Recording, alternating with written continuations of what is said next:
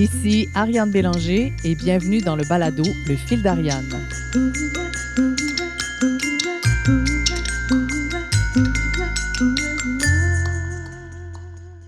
Et si les entreprises étaient plus créatives?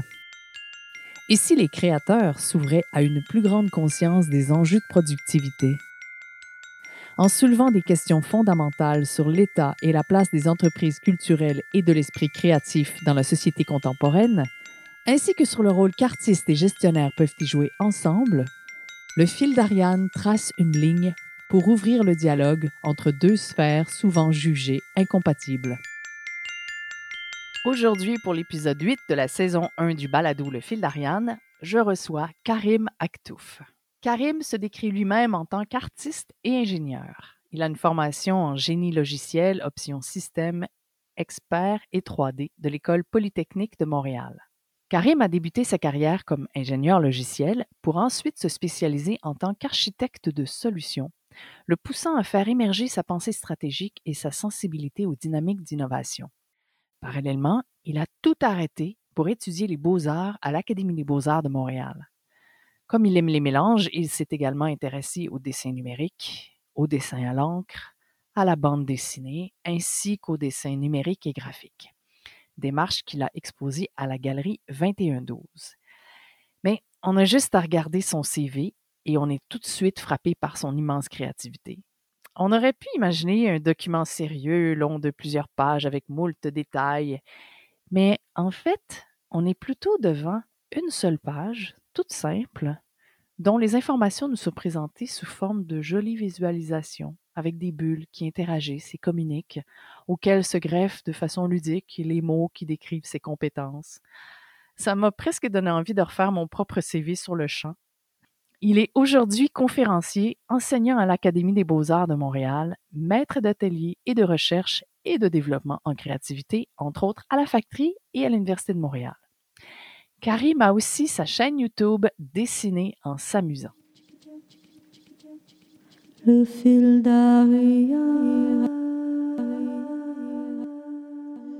Oh, qu'est-ce que la créativité pour moi? Euh, bah, C'est un mode de vie déjà pour moi. C'est une posture, c'est une, euh, approche, une manière de, voir la vie euh, où il faut constamment rester curieux parce qu'on ne sait pas à l'avance ce qui va arriver. Il y a toujours plein de choses qui arrivent, mais quand on est un peu trop occupé ou pas assez curieux ou attentif, bah, ça nous passe sous le nez. Et pourtant, c'était là. Donc, euh, rester un petit peu à l'affût, puis dans le moment présent, pour, pour saisir toutes ces opportunités qui se présentent à nous, ces embryons d'idées, euh, ces liens flous. Euh, fait que c'est un peu, pour moi, il y a un côté scientifique qui est de trouver l'ordre qu'il y a derrière ce qui semble être du chaos.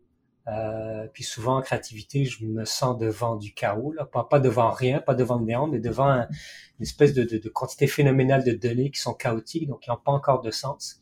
Et puis en, en étant créatif, euh, ben mon, travail, c'est de trouver le sens qu'il y a derrière, les, lois qui régissent ce chaos-là. Donc, pour toi, la créativité, c'est une posture mentale et il faut être attentif, c'est ça? Il faut rester attentif à quelque chose qui peut être assez subtil. Il faut pas la laisser passer, c'est ça? Oui, je, crois que les, embryons d'idées, ce qui nous rend créatifs, c'est des petites choses subtiles qui se passent tout le temps devant nous. Mais si on n'y est pas préparé, on remarquera même pas qu'elle se passe devant nous, on remarquera même pas que il y a une pomme qui est tombée de l'arbre et puis euh, ou même pire en fait on va la voir tomber puis on va dire tiens il y a une pomme qui est tombée et on n'aura pas saisi l'opportunité qui se cachait derrière euh, de, faire des liens de faire des liens qui n'étaient pas faits avant peut-être entre des choses que tout le monde connaît puis c'est un peu ça la créativité c'est de trouver des nouveaux liens c'est de trouver euh, une espèce d'ordre nouveau dans un chaos euh, de, de, choses euh, mondaines de choses que tout le monde sait mais qu'on n'a peut-être pas pensé à relier d'une manière différente. Donc il y a, il y a beaucoup de choses connues en créativité et c'est de savoir quoi en faire, c'est de quoi faire avec, à mon avis. Et toi, qu'est-ce que tu penses qu'on peut faire avec la créativité? On peut déjà être profondément humain. C'est peut-être l'une des premières choses. Je pense que être créatif, ça veut dire pour moi avoir beaucoup de compassion euh, envers soi et envers les autres. Ça veut également dire euh, de se permettre d'être vulnérable parce que pour exprimer les, idées qu'on ressent vraiment, qu'on pense vraiment, même celles qui sont très très fragiles, pour se permettre d'être vulnérable. Et pour se permettre d'être vulnérable, faut un peu être dans un espèce de, terrain où je dirais pas qu'on a euh, pas peur d'avoir mal, mais, mais de, de réussir à créer un climat où on se sent en sécurité sur le plan psychologique. Parce que ça peut faire mal, quelqu'un qui, qui, qui, qui, sort des, des phrases assassines au sujet d'une idée euh, un petit peu trop folle, un petit peu orthogonale, un peu trop différente. Et euh, ça peut nous, nous, faire mal à tel point qu'on va se fermer et puis, euh, et puis ne pas exprimer. Donc, au contraire, se donner le droit d'être vulnérable, euh, pour moi, c'est primordial pour être créatif. Et puis, euh, apprendre à se, à se, défendre ou à, à se protéger des, des, mauvaises intentions, parce qu'il peut en avoir, euh, des fois même maladroites, là, non voulues. Et, euh, et surtout, surtout, euh, réaliser qu'en fait, devant tout ce qui se passe, ne serait-ce que la nature, dehors, il y a tellement de choses qui se passent, et elles peuvent toutes se traduire par des, par l'opportunité de faire jaillir une petite idée, de faire un lien avec un des nombreux projets sur lesquels on réfléchit. Ce qui est intéressant et en fait et en même temps ça fait peur, je trouve, c'est qu'on ne sait pas quand ça va arriver, puis quand ça arrive, on ne sait pas à quel projet ça va être relié. Donc, il euh, faut littéralement avoir plusieurs projets en même temps, plusieurs projets créatifs en même temps, et puis faire confiance à la vie, faire confiance au processus, parce que parce qu'on ne sait pas quand est-ce que ça va arriver. On va on va trouver que c'est évident après coup, mais avant, on ne le sait pas. Donc, rester tout le temps, tout le temps curieux et se préparer, pour moi, c'est primordial. Donc, pour pouvoir rester curieux, pour pouvoir rester ouvert à tout ça, il faut être à l'aise dans sa propre vulnérabilité, dans un espace qui est, qui est vraiment fragile quelque part. Ah oui, oui, tout à fait. Puis il y a des espaces, euh, euh, comme moi, j'ai bon, peut-être trois expériences dans ma vie. La première dans des grosses, grosses corporations, où là, je trouvais que c'était difficile d'exprimer de, ma créativité euh, trop haut et trop fort. Fallait tout le temps filtrer ce qui allait être dit, enfin tout le temps, euh, très souvent en fait. Et puis euh, ça, ça, ça, brime, je trouve beaucoup beaucoup la créativité. Puis peut-être derrière ça, il y a des peurs, il y a des. Euh, euh, je sais que moi j'ai été longtemps victime de la peur de ne pas avoir l'air intelligent. Comme j'étais engagé pour euh, euh, pour mes compétences en informatique, ben il fallait tout le temps, je me sentais investi tout le temps, tout le temps, tout le temps de la mission de montrer que je sais de quoi je parle. Ce qui fait que j'étais très peu créatif. Je disais que des grosses inepties qui sont évidentes pour ceux qui étaient dans mon domaine et qui veulent absolument rien dire, puis ceux qui ne sont pas dans mon domaine. Et, euh, et, en fait, j'empêchais la créativité, je l'étouffais, autant la mienne que celle du groupe dans lequel j'étais, parce que j'avais peur de pas avoir l'air intelligent. J'ai réalisé avec le temps que ben, me montrer vulnérable, oui, des fois ça faisait mal, il y avait quelques... Et c'était plus rare que je ne le croyais, quelques personnes un peu mal intentionnées qui sortaient euh, euh, des choses méchantes parce qu'elles avaient elles-mêmes peur, mais qu'en général, au contraire, euh, je, je favorisais et je permettais aux autres d'explorer, d'aller dans ce terrain de vulnérabilité, en fait, qui est très fragile, mais où il y a une espèce d'effet de groupe. Là. S'il y en a un qui se permet, l'autre va suivre un peu, puis le troisième va suivre, puis tout d'un coup, euh, avec un petit peu de, d'attention et de bienveillance, on crée un climat où on peut se permettre d'être vulnérable. Et ça, euh, ben, un jour, je l'ai lu officiellement euh, dans un livre qui m'a profondément marqué, qui s'appelle Creativity Inc. C'est un livre sur la créativité écrit par Ed Catmull, qui était l'ancien président de Pixar, où en fait il traitait la créativité comme un, tremplin à l'incorporation en fait. Comment faire fonctionner une corporation. Puis je me suis dit, my God, euh, quand j'y réfléchis, Pixar, c'est beaucoup des scientifiques, beaucoup des ingénieurs en logiciel. Donc un peu comme moi, je suis ingénieur logiciel. Et comment ça se fait que euh, bah, chaque fois qu'ils sortent un produit, dans ce cas-là, c'est un film, c'est un produit où la qualité est, à peu près irréprochable, est hallucinante. Comment ils font? Et dans ce livre-là, ben, Catmull parlait de ses plus grands soucis euh, en tant que président, en tant que manager, donc, c'était de déceler s'il y avait des peurs qui s'incrustaient et de, les, de trouver des moyens de les enlever très rapidement, de les retirer de l'équation, parce que c'est ce qui tuait la créativité selon lui beaucoup, c'était quand les peurs s'installent et donc, à ce moment-là, s'il y a des peurs qui s'installent, la peur de décevoir, la peur de, ne pas livrer, euh, etc., euh, eh ben on prend moins de risques. Et en prenant moins de risques, on devient en fait risk aversion en anglais, on devient moins euh, on a moins envie de prendre de risques parce qu'on a peur des conséquences et des répercussions. Et, du coup, on se ferme un peu, on devient moins créatif. Alors que exprimer son idée, surtout au début d'idéation, c'est tellement fragile parce que quelque part, et ça, ça m'a marqué, euh, quelqu'un disait, well, you're saying this is who I am. Et donc, on peut te faire mal parce que tu es en train de livrer une partie de ce que tu es en parlant d'une idée euh, peut-être un peu folle, un peu saugrenue, alors que, euh, en fait, je le dis beaucoup dans les cours que j'enseigne et dans les ateliers que je donne, le, but d'une idée, c'est d'en générer une autre. C'est pas de se réaliser. Il y a que les dernières idées qui deviennent tangibles et qui, mênent à des solutions. Mais le, but d'une idée, en général, c'est d'en générer d'autres, donc faut les exprimer, même les, même les idées les plus folles et les plus stupides. Alors, faut se permettre de, de dire, ben voilà, j'ouvre mon cœur, je me mets vulnérable, en position de vulnérabilité. Maintenant, euh, et de la compassion, elle me fait pas mal à la place, euh, renchérie, improvise avec moi pour qu'on ait de meilleures idées.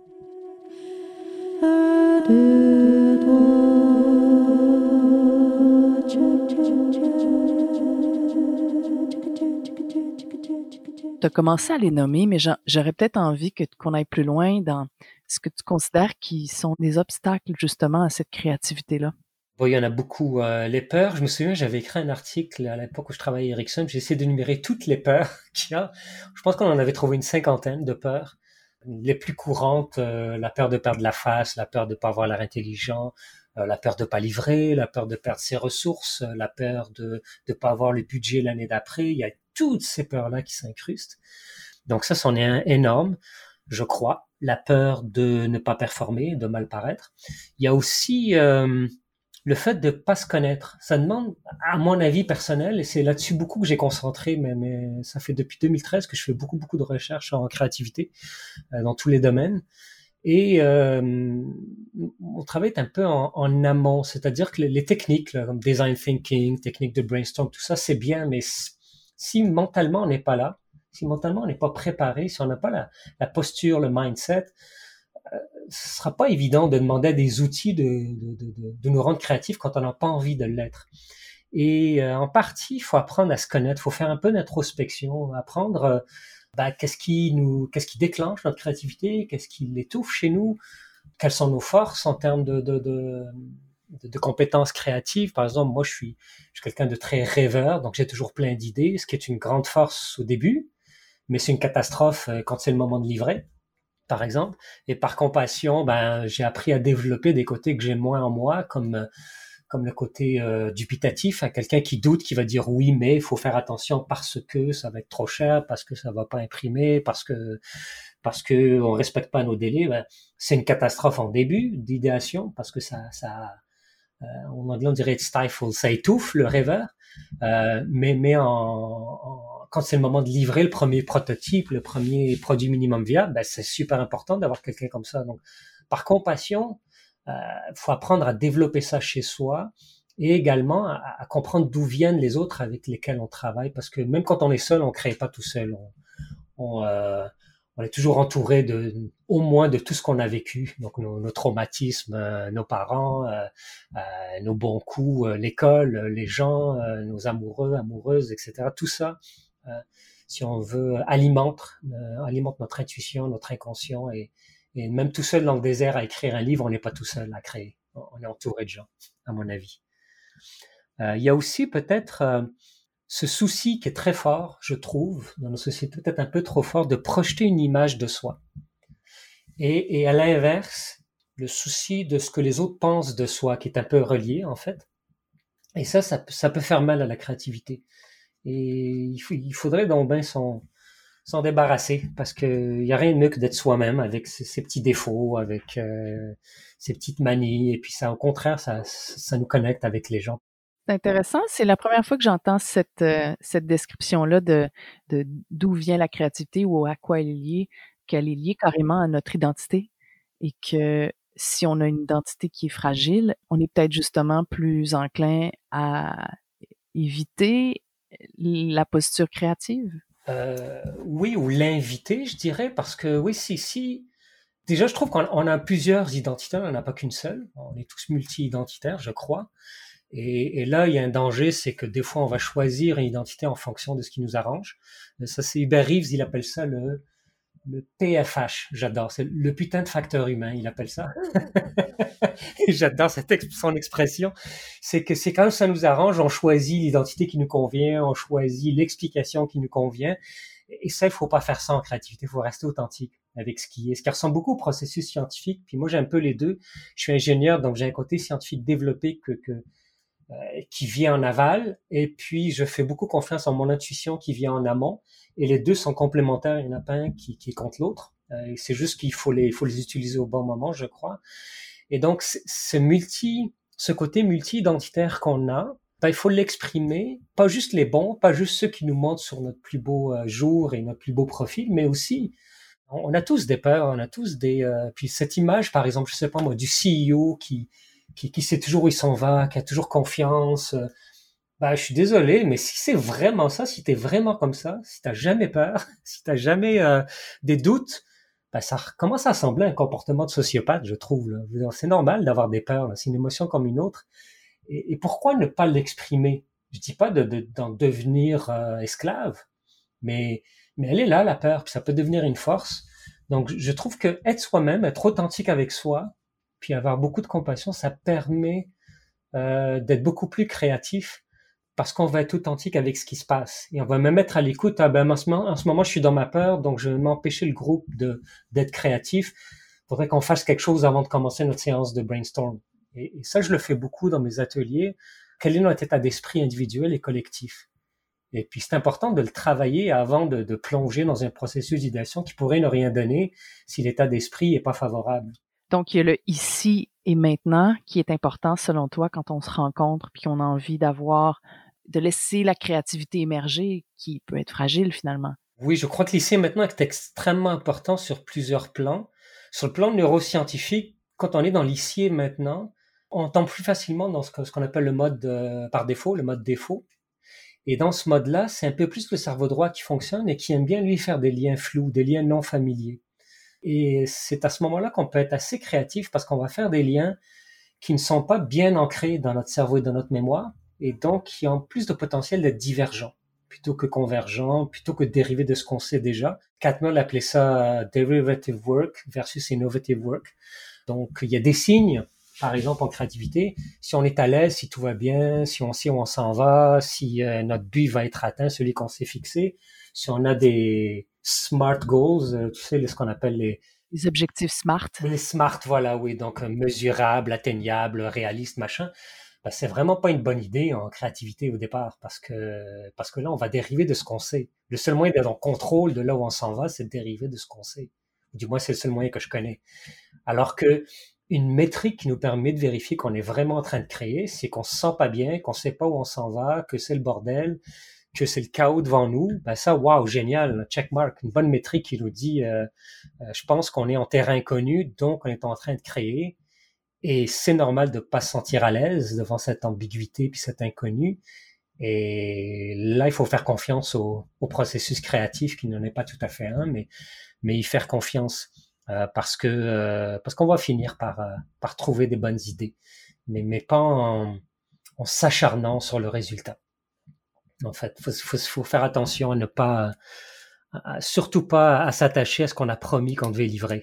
Et là, l'authenticité embarque beaucoup, c'est-à-dire un peu comme en science, j'ai mis une hypothèse, j'ai dit à mes supérieurs que c'est ça que je vais livrer, mais ils m'ont demandé d'être créatif, ce qui quelque part, ça c'est un philosophe d'entreprise qui l'a dit, que j'ai trouvé très fascinant. Il dit, bah si, si vous demandez à votre équipe d'être créative, vous lui demandez de vous désobéir, littéralement. Est-ce que vous êtes prêt à en subir les conséquences?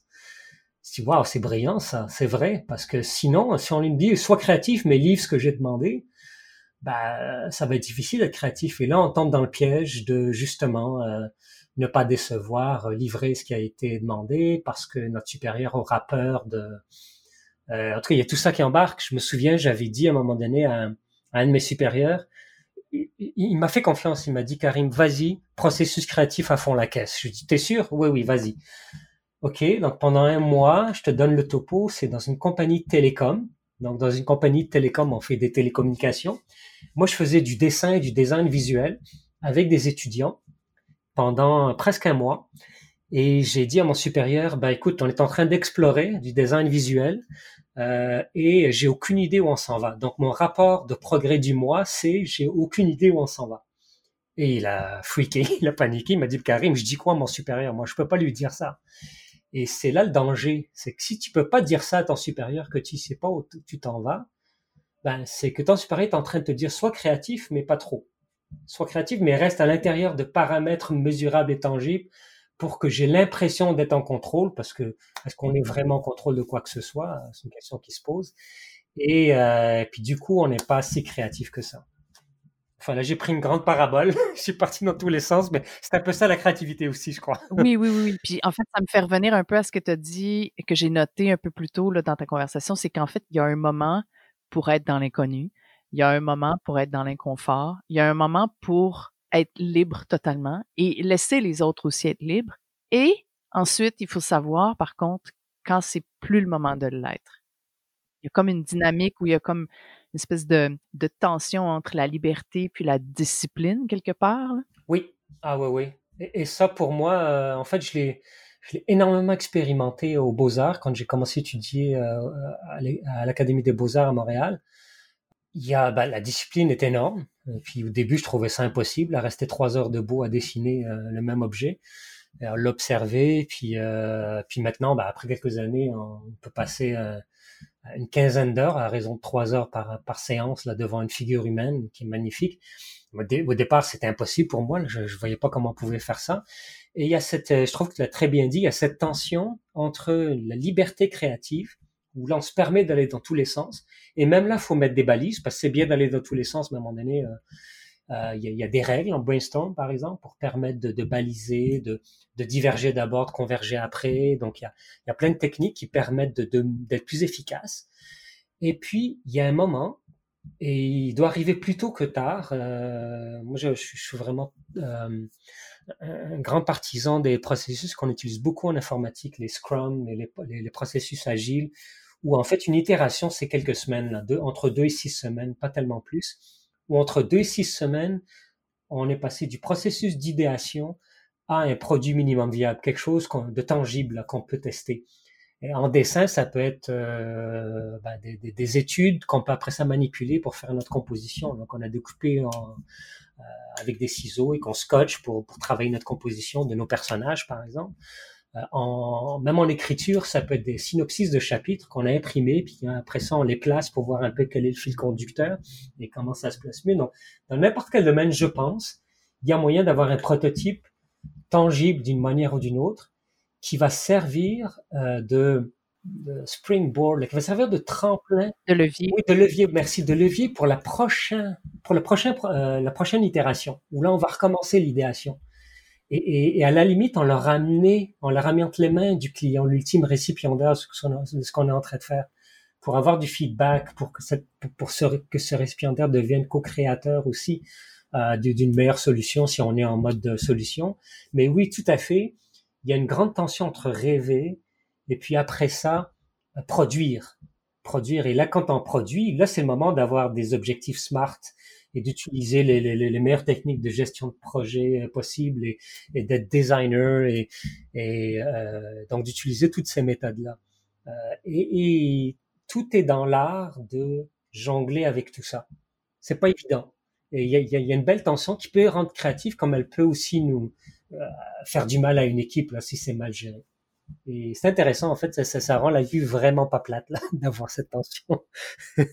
Donc, en fait, on peut difficilement demander au monde des affaires de passer d'un monde, tu sais, d'une dynamique hyper rationnelle, euh, contrôlée, euh, qui regarde les résultats, à une espèce de, paradigme de pleine créativité où on a confiance. C'est comme s'il fallait qu'on intègre cette espèce de, de concept-là là, de prototypage rapide avec des, courtes itérations où on vérifie rapidement si c'est la, on est sur la bonne voie, si ça plaît, puis qu'on bâtit là-dessus en groupe. Donc, il y a vraiment un, contexte de groupe, il y a un contexte de prototypage rapide et fréquent. D'après toi, penses-tu que ça pourrait être une dynamique qui aide le monde des affaires à devenir plus créatif? Oui, à beaucoup. En fait, c'est des choses que j'ai expérimentées, qu'on a fait quand, quand je travaillais pour le groupe de stratégie. C'est-à-dire, euh, en fait, au départ, il y a beaucoup de travail en amont qui se fait euh, où on doit réfléchir à comment on pourrait créer un contexte où ces hommes d'affaires-là, disons, vont se permettre d'être vulnérables, c'est-à-dire où leurs peurs vont être euh, un peu tamisées, un peu apprivoisées ou rassurées souvent il y a la perte d'argent, perte de temps égale perte d'argent. Donc non, j'ai pas le temps. C'est toujours le, le sempiternel truc là. J'ai jamais. Oui, je veux bien, mais j'ai pas le temps. Bah, déjà, il y a des trucs comme par exemple euh, sortir, complètement changer le mode de fonctionnement. Quand on est en mode prototypage et mode d'idéation, c'est super dangereux d'utiliser les mêmes méthodes que celles utilisées dans le monde euh, opérationnel. Parce que l'opérationnel, c'est un gros bulldozer qui détruit tout sur son passage, qui a énormément d'inertie et qui, qui, ne remarque pas les petites idées. On en parlait au début, ces petites opportunités où il faut rester dans le moment présent. Euh, l'opérationnel est tellement soucieux de, de, de, de, de métriques qui des fois mesurent mal ou mesurent les mauvaises choses que euh, ben, la, la, belle opportunité, on l'aura même pas vue, on l'aura écrasée. Donc une façon de faire, c'est de se dire, bon, ben, créons un contexte où, où l'impact négatif ou perçu est, est pas énorme, puis commençons comme ça, où là on peut se permettre de, de, de, de prendre des petits risques. Et puis là, quand on constate qu'en fait, il y a du, c'est bénéfique d'avoir pris des risques, ben, on va en faire un peu plus, mais on va le gérer différemment. Donc le, le, le personnel, les membres de cette équipe-là va être géré différemment. Un exemple, c'est euh, et puis ça, ça, ça, a été mes plus beaux projets quand, quand je travaillais à Ericsson, c'était on va créer des équipes non pas sur le basées sur la compétence, surtout pas nommées par des, des managers, mais on va demander at large, à travers toute la compagnie, on était 120 000 employés, euh, ceux que ça intéresse, levez la main. Et puis le seul critère de sélection, c'est est-ce que vous avez le potentiel d'apprendre. À ce moment-là, quelqu'un qui fait partie d'une équipe comme ça se sent investi du projet parce qu'il a levé la main et a dit moi ça m'intéresse. Elle a dit moi moi j'ai envie de faire partie de ce projet-là. Euh, puis après, bah, si on a besoin d'experts, on va les appeler au bon moment. Mais ça, ça a été les plus beaux projets et le rôle du gestionnaire à ce moment-là, c'était, ben moi, je vais m'occuper de la, justement, de la poutine opérationnelle, de c'est, c'est pas mon budget, euh, euh, c'est ma ressource, euh, pas le temps, pas payé pour ça, c'est pas sa job description et toutes ces, ces inepties qui en fait tuent complètement la créativité alors que ce ne sont que des conventions euh, qui donnent un semblant de contrôle. Je suis un peu raide avec ça, mais mais c'était un peu euh, après 20, plus de 25 ans dans ce domaine-là, c'est un peu ma conclusion. C'est des conventions qui nous donnent l'impression d'avoir un contrôle. C'est ces espèces de mon budget interne, mes ressources internes. Euh, ben, écoute, si une personne est intéressée à travailler dans un projet et elle a le potentiel d'apprendre, ça va être une ressource merveilleuse. Faut l'embarquer et changer les modalités de gestion. Enlever le c'est pas mon budget, c'est le tien, retirer ça, ce sont des obstacles euh, qui font juste empêcher d'être créatif. Et, et, et, sur une base de convention, donc c'est une contrainte qu'on peut remettre en question, qui a dit que c'était la vérité absolue, que c'était seul moyen de fonctionner. Donc déjà, changer, réaliser que qu'en créativité, il faut pas fonctionner de la même manière qu'en euh, opérationnel. Déjà, euh, ça pourrait aider, je crois, beaucoup et puis, euh, faire des petits pas dans la prise de risque, ça permet de rassurer les parties prenantes de manière à ce qu'on ben, on puisse finalement aller tellement loin dans la prise de risque qu'on finisse par la récompenser. Ça, je trouverais génial qu'il y ait d'autres compagnies, à part Google, qui récompensent l'échec, qui disent bravo, t'as échoué, euh, voilà ton prix. Mais je pense pas qu'il y ait beaucoup de compagnies qui font ça. Un autre sujet très intéressant, l'échec. Oui. Je voulais juste finir en disant que ça m'a fait penser à ce que tu proposes ou, ou tu sais, ce que, comment tu vois les choses. J'ai presque l'impression qu'il faudrait aider les entreprises à prototyper déjà le concept de prototypage à l'interne. Exact. oui, tout à fait, oui. Ouais, comment prototype sans, sans le, le, sans en fait le tuer le projet dans l'œuf parce qu'on a utilisé des métriques qui se prêtent pas ou des modes de fonctionnement qui se prêtent pas à ce mode-là. Donc, l'essayer toujours à petite dose, puis plus on se rassure, plus on voit les résultats, ben, de continuer à l'appliquer de plus en plus, avec plus d'impact, plus d'influence, plus de place, euh, donc de lui donner plus d'espace, puis de se dire, OK, on est rassuré, ça fonctionne, donc là, on peut continuer d'être créatif. Euh, oui, ou, ou, ou, même, ça fonctionne pas, ça a échoué, mais je comprends pourquoi, et je comprends la valeur ajoutée, donc moi, le, grand décideur, je me permets de montrer que moi aussi je suis vulnérable et, je me permets d'être devant l'ambigu et dire je ne sais pas ce que ça va donner. Ça, ça demande beaucoup de courage de la part d'un grand décideur qui est investi euh, de, de, la mission de décider pour tout le monde, on va dire, et donc de montrer qui sait où il s'en va. Ben, des fois, je m'excuse, mais tu sais pas où tu t'en vas. Puis c'est ça être créatif. Donc, faut, faut peut-être se l'avouer puis dire, ben là, on est dans un mode, dans ce petit cocon-là, où on ne sait pas où on s'en va, puis c'est génial, puis bravo, puis on l'embrasse, puis on y va.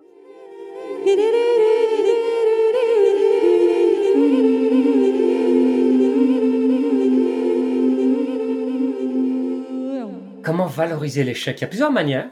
Ben, déjà, l'échec, le, le mot vient du persan et de l'arabe. Ça vient du jeu d'échecs, en fait. Euh, échec et mat, en arabe et en persan, c'est el-shir met, qui veut dire littéralement le roi est mort. Donc, échec, c'est roi. El-shir, c'est le roi, le cadi, le... Et puis, ça a pris à peu près 200 ans après que ce mot-là été emprunté. C'est à l'époque des croisades, je crois, euh, que, ça a commencé à avoir une connotation négative. Il y a des cultures où c'est pas négatif d'échouer. Donc déjà se poser la question pourquoi ça a une connotation négative? L'échec. En musique, beaucoup, il y a Herbie Hancock et puis euh, Stephen Harris qui disent euh, qu'en fait, there's no mistakes in a bandstand. Il n'y a pas d'erreur euh, en musique, il n'y a que des opportunités. Tu as fait une fausse note, ben, si tu es assez préparé en improvisation, ça va devenir une opportunité d'ouvrir une nouvelle palette de couleurs musicales, de changer de tonalité. Et donc, ça demande de la préparation parce que, comme on disait au début, euh, on ne sait pas quand est-ce qu'une opportunité va se présenter à soi, une pomme qui va tomber de l'arbre. Ben là, cette pomme-là, c'était une fausse note. Mais ça n'est une fausse note que si on la traite comme telle, sinon c'est juste un événement. Donc déjà, traiter les échecs comme des événements et non pas comme des échecs. Euh, donc déjà, euh, j'enlèverai les notes, moi, des écoles, parce que les notes, ça, ça donne très mauvaise presse aux échecs.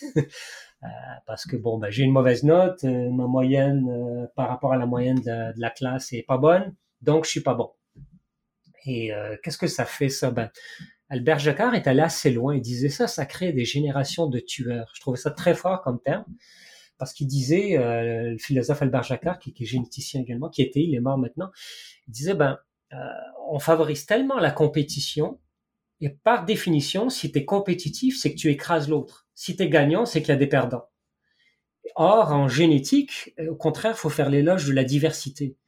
Euh, si s'il y a trop de gagnants qui ont la même génétique, ils vont finir par perdre. En fait, la loi du plus fort n'existe pas. Euh, même Darwin le disait, c'est pas la loi du plus fort, c'est la loi du plus apte à s'adapter, euh, et, socialement et, autrement. Donc, pour, pour favoriser l'échec, déjà lui enlever cette connotation, de le voir comme un événement qui est tellement, tellement une source d'apprentissage hallucinante. Quand par exemple, je me suis trompé de chemin. Ben, c'est génial. Si on s'est trompé de chemin, on sait que c'est pas le bon chemin. Déjà, on aura appris plein de choses pour peu qu'on soit resté attentif et dans le moment présent, même si on a parcouru le mauvais chemin, entre guillemets. Puis là, maintenant, ça devient une, une métrique, une façon de mesurer qui est incroyable parce que ça nous permet de prendre de meilleures décisions par rapport à d'autres chemins ben, sachant que ce chemin-là n'est pas le bon, je sais quoi faire avec d'autres données qui n'avaient aucun sens avant d'avoir emprunté ce chemin-là. Le problème, c'est qu'on ne le sait pas, on ne le sait pas avant de l'avoir emprunté. Par définition, si on est devant l'inconnu, devant le chaos, ben, on peut pas utiliser des, méthodes de, prise de décision qui se basent sur euh, de la déduction, c'est-à-dire d'analyser une quantité importante de données qui ont une signification et puis de déduire après il faut plonger dans l'eau froide, puis essayer un chemin, puis l'explorer. Et c'est beaucoup ça la créativité. Donc explorer, explorer veut nécessairement dire échouer. Mais échouer, c'est juste en fonction de l'objectif qu'on s'était fixé au départ. Moi, je le vois pas comme un échec, je le vois comme un changement de cap. Ah ben, je réalise que c'était pas le bon cap. Bon ben, j'ajuste ma voile. Et c'est même génial, j'ai eu l'occasion d'ajuster ma voile, c'est incroyable. Et malheureusement, c'est interprété tellement comme un échec que, par exemple, dans les universités, il n'y a pas beaucoup d'articles qui sont écrits sur les échecs.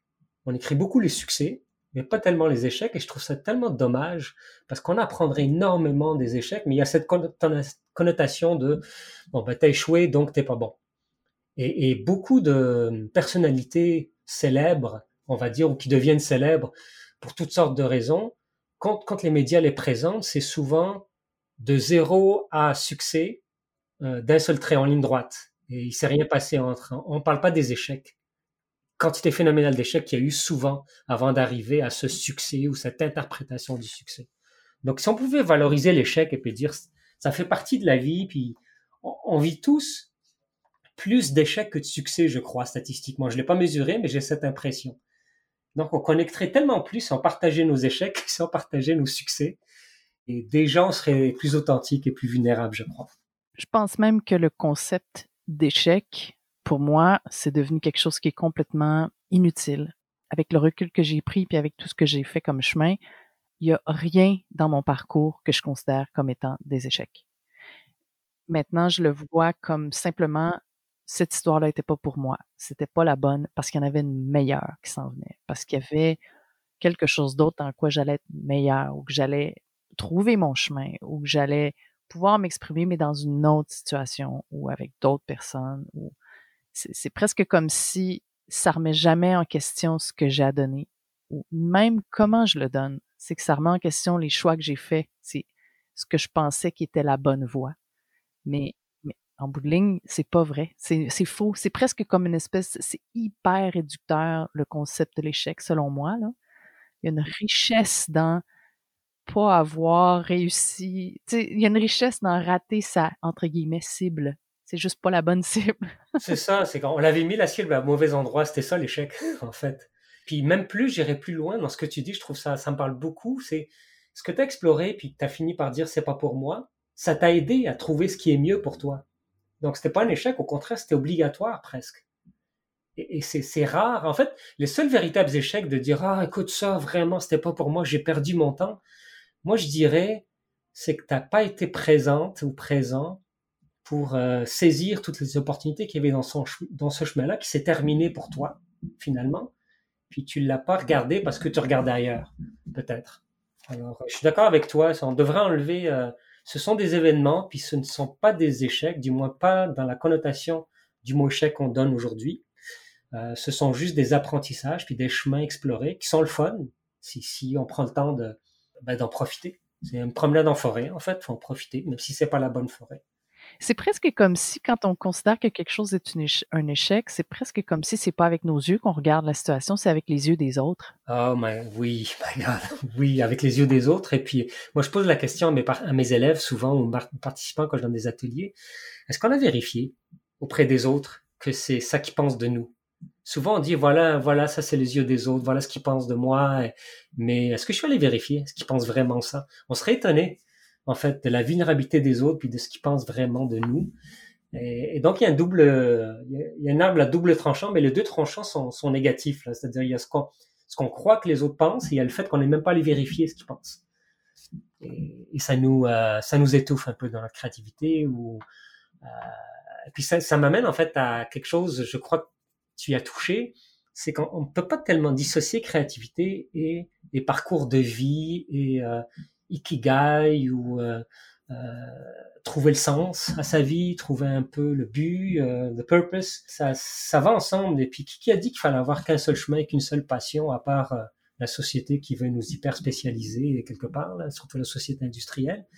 Mais c'est normal de changer de chemin régulièrement, je trouve en fait. Moi, je suis heureux de changer de chemin. Ouais. Et encore, est-ce qu'on devrait continuer de dire qu'on change de chemin? Je veux dire, ça reste toujours le même chemin.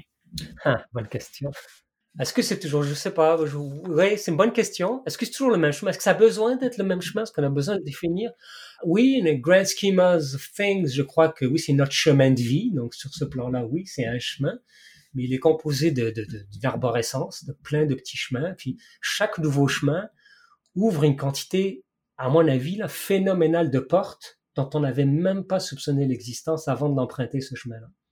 Et c'est là que ça devient fascinant, c'est que tous les chemins qu'on a refusé d'explorer, c'est euh, autant de portes euh, qui sont exponentielles par rapport au nombre de chemins à explorer, euh, dont on soupçonnerait même pas l'existence. Donc, c'est après coup, en fait, explore le chemin, puis après coup, tu vas peut-être dire, bon, bah, ok, c'était pas pour moi, mais dans le c'était pas pour moi, il y a eu une rencontre il y a eu une pomme qui est tombée, il y a eu euh, euh, un mot qui s'est dit, puis cinq ans après, paf, ça vient de débloquer. Euh, ça, ça m'arrive souvent maintenant que je porte attention à ça, où j'écris, je prends énormément de notes et j'ai souvent des projets qui, qui, durent longtemps parce que je me mets plus, euh, je me mets pas en situation d'échec en m'imposant un, un, un, deadline, une date butoir. Euh, parce que, bon ben, si je me dis dans un mois, il faut que je réussisse, et que ça aurait pris deux mois, j'aurais échoué avant même de savoir que, que j'aurais pas échoué si j'avais attendu deux mois ou si j'avais persévéré pendant deux mois. Donc j'évite de me mettre euh, des dates butoirs. Euh, et puis des fois, c'est quatre, cinq ans après que quelque chose qui s'était passé, euh, tout d'un coup, fait en sorte qu'il y a une opportunité qui s'ouvre à moi et qui correspond à mon chemin de vie. Donc comme tu dis, c'était pas le mauvais chemin. Mais, mais avant coup, a priori, on peut pas le savoir. C'est seulement après coup. Exact. Ouais j'aimerais ça que tu partages avec nous un peu tes, les, meilleures techniques. On est un chef d'entreprise. On a envie effectivement de développer euh, un petit peu plus la créativité de notre équipe. On a envie que des nouvelles idées émergent. Comment on fait pour euh, animer une réunion avec nos équipes pour qu'ils se sentent libres justement au début de mettre leur trip sur la table et qu'il y ait aussi une collaboration qui s'installe, qu'il n'y ait pas de compétitivité. C'est quoi les fameuses techniques de brainstorm dont tu parlais un petit peu plus tôt? Il y a des techniques, euh, je dirais, j'aime pas le terme technique dans ce cas-là, mais des techniques euh, de posture personnelle, c'est-à-dire comment je me présente, comment je suis. Donc il y a un travail d'introspection. Après coup viennent les techniques, euh, je dirais, plus, bah, plus technocratiques, mais au départ, je dirais, si je suis un chef d'entreprise, je vais, commencer par regarder est-ce qu'il y a des peurs au sein de mon équipe et quelles sont-elles? C'est, pas parce que je vais dire à mes euh, à, mon personnel, vous pouvez tout me dire, n'ayez pas peur de me parler, que ça va arriver, parce que c'est pas comme ça que ça marche. Euh, la confiance est très difficile à instaurer, mais la peur est très facile à instaurer. C'est de manière souvent pernicieuse. Donc, je vais commencer à travailler par travailler là-dessus. Ensuite, donner l'exemple montrer moi en tant que chef de cette équipe ma vulnérabilité, dire que je sais pas, montrer mes craintes, montrer, euh, euh, mais pas faire semblant là, parce que j'en ai vu moi qui faisait semblant d'être euh, vulnérable et ça c'est, on n'est pas stupide. Hein. Si on voit un film où les acteurs jouent mal, on va le sentir, et on va pas aimer. Il faut jamais prendre l'auditoire pour stupide ou les, les, gens. Donc en fait, être vraiment sincère, travailler. à, la factory ou dans mes dans mes cours, j'appelle les, nos trois cœurs un peu comme la pieuvre, on a besoin de trois cœurs, on a besoin de développer trois cœurs, celui de l'authenticité, celui de la compassion, puis celui de la vulnérabilité, autant envers soi qu'envers les autres. Et puis, en faisant ça, sincèrement, ce qui demande un travail d'introspection, ça va amener tranquillement les, autres à, à, se permettre d'aller là aussi. Et puis ça se fait très lentement, ça se fait tranquillement, ça peut pas se brusquer, ça peut pas se forcer. Et donc peut-être que euh, c'est pas une bonne idée d'animer une session hyper créative d'entrée de jeu. Il faut d'abord savoir dans quel état d'esprit sont les gens et dans quel état d'esprit est le groupe. Et puis il y a des moyens psychométriques de mesurer ça euh, super simples qui se font vraiment bien et qui même sont propices à, à changer cet état d'esprit, à l'amener ailleurs. Donc ça, rester extrêmement attentif à l'état d'esprit qu'il y a au sein d'un groupe et de pas avoir peur de dire, vous savez quoi, on va aller prendre une marche on arrête tout parce que là, ça, au contraire, ça mène nulle part ou ça envenime l'atmosphère parce qu'il y a, il y a des, euh, on appelle ça en brainstorm des poissons qui puent. C'est, pire que l'éléphant dans la pièce. C'est, des choses qui sont là. Puis tant qu'on les ignore, ça, ça, ça pue de plus en plus. Ça sent de plus en plus mauvais. Euh, c'est une compagnie qui s'appelle Hyper Island qui a inventé cette idée-là du poisson qui pue et c'est tellement génial. Et ils l'ont, ils, ils, l'offrent en open source, donc on peut l'utiliser comme technique d'idéation. Donc tu vois, on commence avant même de dire ok, on va utiliser le brainwalk ou euh, je sais pas moi la matrice de sélection plein plein de techniques de brainstorm on va d'abord faire le poisson qui pue. C'est-à-dire on va nommer les éléphants dans la pièce qui sentent mauvais les poissons qui sont de plus en plus mauvais dont il faudrait donc bien parler pour justement qu'on se libère de cette oppression et de ce semblant parce que c'est pas vrai qu'on n'a pas des agendas. On a tous nos agendas on a tous euh, euh, des, des, comptes à rendre donc au sein d'une équipe on n'est pas aligné. Puis il faut s'aligner d'abord, il faut s'accorder avant, avant d'avancer. Donc, et puis ça, c'est tout un art et c'est tout un travail. Et, souvent, on nomme ça quand on, planche tout de suite dans les techniques. Alors, je dirais d'abord ça. Puis une fois que sur le plan humain, sur le plan du cœur, c'est un peu plus propice à la créativité, ben, à ce moment-là, on amène les techniques. À ce moment-là, les techniques ont beaucoup plus de chances de fonctionner. Et plus souvent qu'autrement, on va se mettre à rigoler, à avoir du fun, on va sortir des idées euh, euh, dangereuse, voire illégale, euh, stupide, parce que on sait que ça va pas se retourner contre nous et qu'au contraire, ça va servir à générer de nouvelles idées euh, qui, elles, vont être vraiment géniales. Mais souvent, on se permet pas d'aller là parce qu'il y a des agendas cachés, parce qu'il y a des blocages, parce qu'il y a des peurs. J'imagine que pour pouvoir gérer cette partie-là, de cette première partie-là, la, la, la, le pré-démarrage, une session de créativité, il faut être prêt à entendre ce que les gens ont à dire, hein, puis il faut le dire, OK, je suis prêt à l'entendre aussi, puis il faut que les autres soient prêts à l'entendre parce qu'on n'aimera peut-être pas toujours ce qui va être dit. Exact, ouais. Puis euh, les, les, gens à ce moment-là ne se sentiront pas à l'écoute s'ils sentent que ce qu'ils ont dit a été manipulé, à, mauvais escient. Et ça arrive souvent, ça, parce que et à ce moment-là, si ça a été détourné, ben, qu'est-ce qui va arriver? Les gens vont se fermer, puis ne montreront plus leur vulnérabilité. Et du coup, euh, les techniques d'idéation ne serviront pas à grand-chose. Est-ce que c'est bien de faire ça dans un contexte où les réponses sont anonymes ou, euh, ou bien que l'individu qui a donné son avis ou qui a comme sorti un, un poisson qui pue sur la table, est-ce que on peut s'arranger pour que ça reste euh, confidentiel ou euh, est-ce que c'est ou c'est mieux que ce soit carrément en groupe devant tout le monde? Euh, c'est bah, sûr que là, il y a le côté très délicat de travailler en entreprise.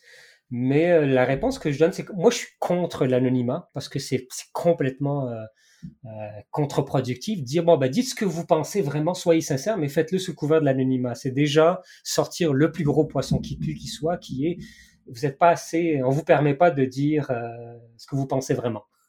Euh, ça marche pas pour moi, ça, euh, de dire sous le couvert de l'anonymat. Par contre, dans, dans le sein d'une entreprise, euh, ça peut être délicat. Et c'est là qu'il faut travailler. Ça, c'est un autre poisson qui pue. C'est délicat de dire des choses qu'on pense vraiment et de signer avec son nom à côté, c'est qu'on est dans un climat où on se donne pas le droit de dire ce qu'on pense vraiment. Et c'est là-dessus qu'il faut travailler d'abord, avant de commencer à créer au sein de cette équipe. Donc c'est déjà un poisson qui pue sur lequel il faut travailler. Puis si on fait semblant d'ignorer, ben, il va juste sentir de plus en plus mauvais, il va teinter toute la séance. Et on va dire ouais, la créativité ça marche pas. Parce que euh, on n'a pas porté attention à, à ces choses-là qui sont là, puis peut-être se dire ben, c'est normal que ça soit là, c'est normal que mon VP a peur et moi j'ai des comptes à rendre à mon VP, donc moi aussi j'ai peur.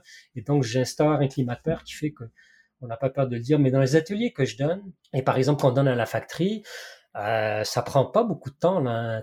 Quelques mises en situation, mises en contexte. On a des techniques qui permettent de créer un climat comme ça. Et puis les gens n'ont pas peur à la fin, des fois sur des vrais sujets, de mettre leur nom devant leur poisson qui pue qu'ils ont exprimé, puis les contraintes qu'ils ont exprimées. Puis c'est des choses très fortes et dérangeantes. Et la meilleure chose que les dirigeants et les chefs d'entreprise devraient faire, à mon avis euh, personnel et selon mon expérience, c'est d'accueillir ça bras ouverts, disant, oh my God, quel magnifique cadeau que de savoir que c'est là, que ce poisson qui pue est là. Maintenant, on peut faire une magnifique gestion de projet. On a des plans d'action. Chaque poisson qui pue égale une série de plans d'action, une série de processus d'idéation. Et là, moi, en tant qu'employé, qui a exprimé ça, si mon supérieur me dit mais quel beau cadeau, euh, ben, je vais me sentir écouté, je vais sentir que je peux me permettre d'être vulnérable, de dire ce que je pense vraiment, parce que soit j'ai envie moi aussi que ça s'améliore, que, mon entreprise s'améliore, que mon groupe s'améliore, que ça avance, qu'on ait des beaux résultats. Donc si je me sens écouté, écouté ben, peut-être que ma motivation euh, va être de plus en plus intrinsèque et donc, il y aura de plus en plus de, j'aime pas ce terme, de plus en plus d'engagement, d'engagement, mais j'aime pas trop ce terme. C'est la mobilisation. Mobilisation, voilà, oui. Euh, c'est plus français, oui, oui. Donc, euh, parce que c'est, ben, la motivation est intrinsèque, hein, donc ça peut pas se forcer. Je peux pas dire sois motivé, ça vient de l'intérieur.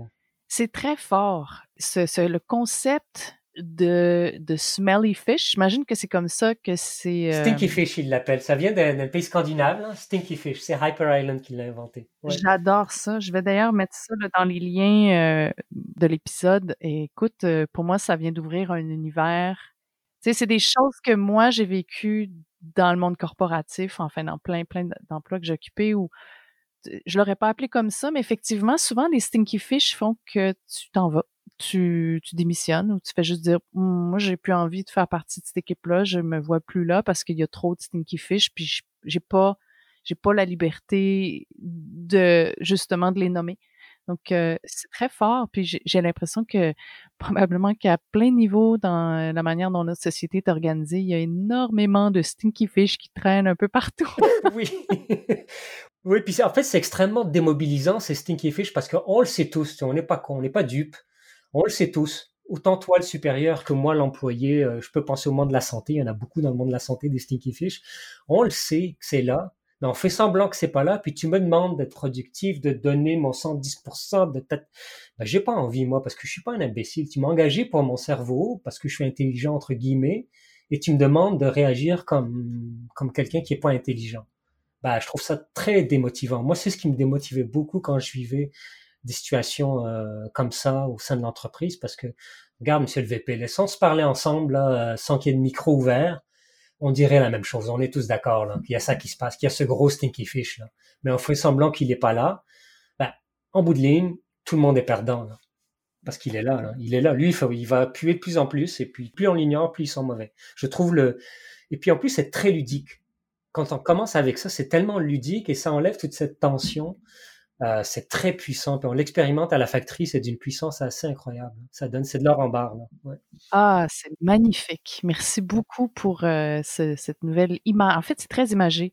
Ta manière, d'ailleurs, je reviens un petit peu à la présentation que j'ai faite euh, de toi, comme un peu à l'image de ton, ton CV qui, qui aurait pu être tellement complexe, plein de pages, vraiment avec beaucoup de compétences, de postes et tout. Puis toi, tu as réduit ça en une page avec un beau petit fond qui, qui a une forêt foncée en arrière. Écoute, c'est magnifique.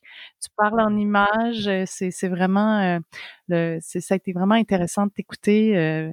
merci beaucoup, Karim, d'avoir justement d'avoir partagé des choses très personnelles puis d'avoir fait part de ton expérience de créativité. merci beaucoup fait plaisir. Est-ce que je peux partager une, petite anecdote par rapport à cette photo de, dans mon CV? Bien sûr, vas-y. Est-ce qu'on a le temps? Oui. Ben, puis pour moi, c'est très euh, significatif sur le plan de la créativité. C'est que ben, euh, ma fille faisait une compétition à Jonquière d'athlétisme. Et puis, c'était la première fois qu'elle y allait sans les parents. OK. Puis en fait, moi, je ne le savais pas, je le suis appris coup. Elle a dit à ses amis, c'est tellement le fun de ne pas avoir ses parents. OK, t'es super content. Et moi, qui, qui j'ai un côté très solitaire, puis j'adore euh, faire des longs road trips, je me suis dit, bah, je vais prendre ma bagnole, je vais faire six heures de route jusqu'à Jonquière, et puis je vais aller la voir sans qu'elle le sache pendant 20 minutes, et puis je vais, je vais rentrer après. Et je l'ai fait, et puis je me suis arrêté à un moment donné parce qu'il y avait une magnifique tableau, c'était un chemin de fer comme ça, devant moi à ma droite. Je me suis arrêté, je suis allé prendre une photo, et j'ai continué mon chemin. Et des années après, cette photo a servi pour mon CV mais je pouvais pas le savoir à l'avance. Et, c'est ça la créativité pour moi, c'est tellement fort. Euh, puis je dis pas du tout pour me vanter, c'est que ça arrive souvent ça si on y porte attention. On voit quelque chose de beau, c'est notre intuition qui nous dit faut que tu t'arrêtes. On s'arrête, on note, on prend la photo, on le met de côté, et puis un jour, c'est presque garanti, mais on ne sait pas quand, euh, quelque chose va nous dire c'est ça qu'il faut aller chercher. Et ça, c'est notre cerveau qui fait des connexions floues, qui nous dit c'est ça qu'il faut.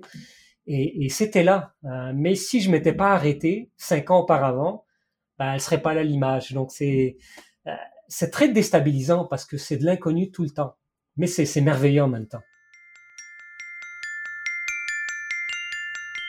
À la réalisation et à l'animation, Ariane Bélanger. Au montage, Coralie Lemieux-Sabourin.